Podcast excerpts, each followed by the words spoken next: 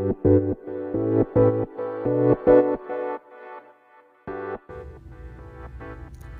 んにちは、エルです。このチャンネルでは海外生活での経験をもとに気づきや面白いこと、慣れない生活でも楽しく過ごすための幸せマインドをお話ししてリスナーさんにぐすっと笑ってもらおうというコンセプトで配信しております。ということで、あのタイトルにつられて初めてこのチャンネルにお越しの皆様どうもはじめまして。あの今回は松井秀喜さんに会ったよというお話なんですがまああまりにもね自分の取った行動とかがありえないというかまあ振り返ると恥ずかしすぎてちょっとね このエピソードを一人であのーね抱えているとなんかこうなんかなっていうっていう思いがあって、まあ、友達にはねあの松井秀喜に出くわしたんだよみたいな話はしたんですけど、まあ、その先のね恥ずかしい話とかはもう恥ずかしすぎてねしてなくって、まあ、誰かにね言いたいんだけどねだからこういうここで、まあ、とんちんかんな、まあ、L の行動をですねシェアして、まあ、聞いてもらえたらなと思ってみんなにも一緒にね笑ってもらいたいなと思ってお話しします。あのもしね初めて、あのーチャンネルにお越しの皆様は是非この放送の後にあの自己紹介のねあの初めましての放送も聞いていただけたら嬉しいです。という感じでえっ、とまあ松井さんにね会った日は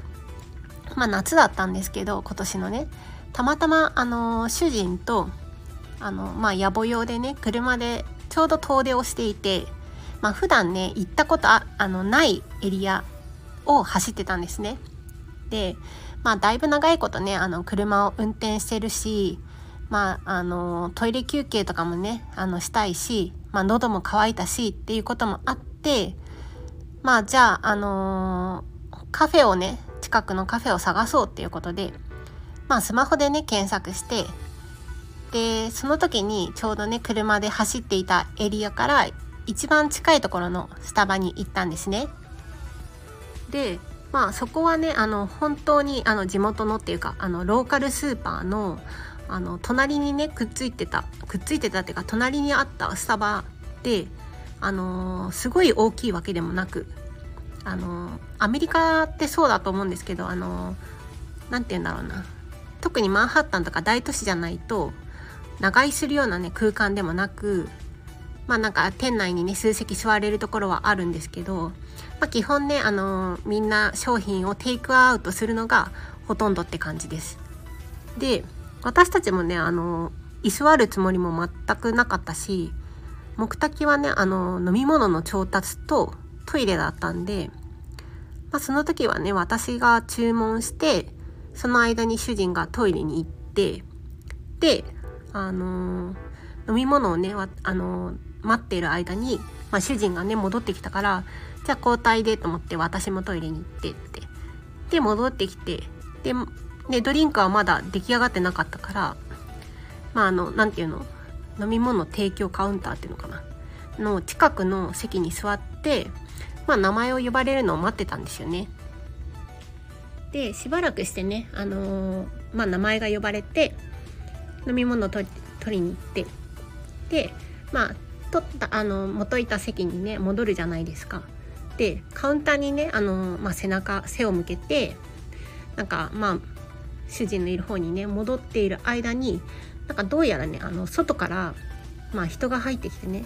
まあ、おそらくなんかオンライン注文かなんかしてでなんか飲み物をあのカウンターで探してる人がいたんですよ。で私はね、まあ、カウンターから背を向けてたから、まあ、全然気づかなかったんですけどであの主人がねその人を見て「あれ？松井秀喜じゃない?」って言ったんですね。ですごいねびっくりしてで振り返ってででもその時点でねあの私から顔は見えなかったんですよ。でも主人はあの絶対そうだって言って、まあ、そんなやり取りを,、ね、している間に、まあ、松井さんはあの飲み物取って出ていこうとしてて。でねなんかあっという間すぎたからね。あのそこでね私何を思ったのかもう全然覚えてないんですけど気が付いたらその出て行こうとした松井さんを追っかけて追っかけてってそう店の扉開けたところでね「あの松井秀喜選手ですよね」って言ったんです。これちょっとやばくないですか？やばいですよね。そう。だからもう引退してるのにもう選手とか言っちゃったんですよ。でまあ松井さんもねおそらくまあ心の中で「え？とかなってたかこの人俺のことというか野球のこと知らないのかなって思ったと思うんですよ。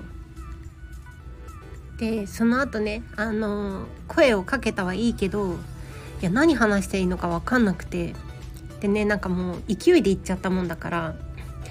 なんかそのまんまの流れでなんか私もねその「この辺で試合されてたんですか?」とか聞いちゃったんです。いやいやいや聞き方おかしいですよね私って感じじゃないですか。でね後から友達に聞いたらなんかその方の情報曰くいやなんかねどっかのマイナーリーグの指導とかを一応されてるらしいんですよアメリカでね。まあそういうのをまあでもその時ねの私は知らなかったからまあ知ってて聞いたあのそれを知ってたっていう体であの松井さんに聞いたってことにすれば違和感はないかもしれないけどまあね情報そんなこと知らなかったし頭の中真っ白って感じだったんです。でちなみにねその質問に対してあの松井さんは「いやたまたま通ったので寄っただけです」みたいな感じだったんですよね。ででその後ねその主人もその私が話しかけたのを見てまあ話さなきゃって思ったみたいでで主人はヤンキース時代にあの僕ヤンキースタジアムに見に行ったんですって言ったんですその一言ね。でね松井さんも「あそうなんですね」ってなったんだけどいやいやいや結局それでだから何みたいな感じじゃないですか。で私たちもねいや何話したかったんだよって感じ感じになっちゃって。でなんかお互いねもうなんか「あどうも」みたいな「さよなら」みたいな感じで会釈して。でもうなんか、まあ、松井さんは去ってったんですけど。もう全てがね終わった後にもう自分たちがねあの自分たちの行動が意味不明すぎて。しかもね私も何言ってたかもね意味不明だったし。いやもうなんか自分たちが話しかけた内容を思い出したらもう思い出しただけでねもう恥ずかしすぎてもうなんかあの時間返してみたいな感じになっちゃってて。で本当にねなんか10秒とか15秒ぐらいの出来事だったんですけど、まあ、なんかこのねその松井選手にあ松井さんに もう今の時点で松井選手って言っちゃってるから問題ですよね。そう 松井さんにあった出来事をね、あのまあ、いつ思い出してもすっごい恥ずかしいなってそれ恥ずかしいエピソードだなって思っております。でちなみにあの、みんなにね「すごいね」って急に話しかけてって言われたんだけどいや全然ねすごくはなくてなんか正直ねまあミーハーってほどじゃないけどまあね知ってるね誰もが知ってる人だしやっぱね写真撮りたいなっていう気持ちはあったわけですよ。でもあのー、今ね芸能人とかまああのまあ、有名人、まあ、YouTuber とかもそうですよね有名人とかあと一般人とかでもあのー、ね肖像権とかの問題だったりあと隠し撮りとか SNS で写真でこう出回ってしまったりとかで訴えられたりとかもやっぱあるじゃないですか。まあ、そういうのもねあの、まあ、ニューヨークだと最近だと小室さんたちの問題もねあの結構目撃情報とかも多くてまあ追っかけとかあと隠し撮りとかそれ、まあ、そういうのもね問題になってたりとかまあねちょっとかわいそうだなっていうふうにも思ったりもしてて。で松井さんがねあの写真とか OK なのか嫌うタイプなのかっていうのを分かんなかったのとまあその時にねあの本人が急いでたのかまあ私たちがねあの話しかけちゃったからっていうのかあのからかわからないですけどやっぱりなんかちょっと早く立ち去ろうみたいなのを感じたんですよ。だからなんかまあね写真一緒に撮ってもらってもいいですか？とかあの雰囲気をね伺って言おうか迷ったんですけどまあそういうのも言わずって感じでした。でも後からね考えるとまあそんなね恥ずかしいエピソードのおかげかね。あのまあ写真はないもののその会った時のね印象っていうのがすごい鮮明に覚えてるんですよ。でまあそういうのもあの松井さんもねああの時の変な人たちっていう感じでまあ顔まではね覚えてなくてもまあなんかその出来事とか、まあ、覚えていってくれたらいいなくらいではあります。はい であの友達とねこの話をしていたらあの実はねどうやら松井さんと会った場所があの自宅のねあるエリアかまあそばなんじゃないかっていう話だったみたいです。そう本当はねあのどこどこで目撃したとか言いたいんだけど、まあ、そうするとねあの、まあ、その情報を聞きつけたあの人が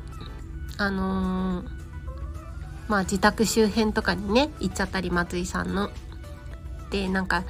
実際にね日本人でもあの松井さんの家の情報をつかんであの家の前までってなんか写真撮ったりしてる人がいるみたいな話もあってまあねあのまあそういうのもねなんかそうなっちゃったらまあもうそういう風に撮りに行ってる人が現時点でいるからあれだけどまあそういうのでねなんかもう松井さんにも迷惑になっちゃうから私がここでねあのここでというかそういう公の場で言っちゃったりすると、まあ、本人にも迷惑になるだろうし、まあ、そういうことも含めて、あのー、ここではあのー、まあ、目撃した場所とかねは伏せておきますけどまあねでも松井さんすごいね、あのー、間近で見たらびっくりするぐらいっていうかすごいねがたいが大きかったです。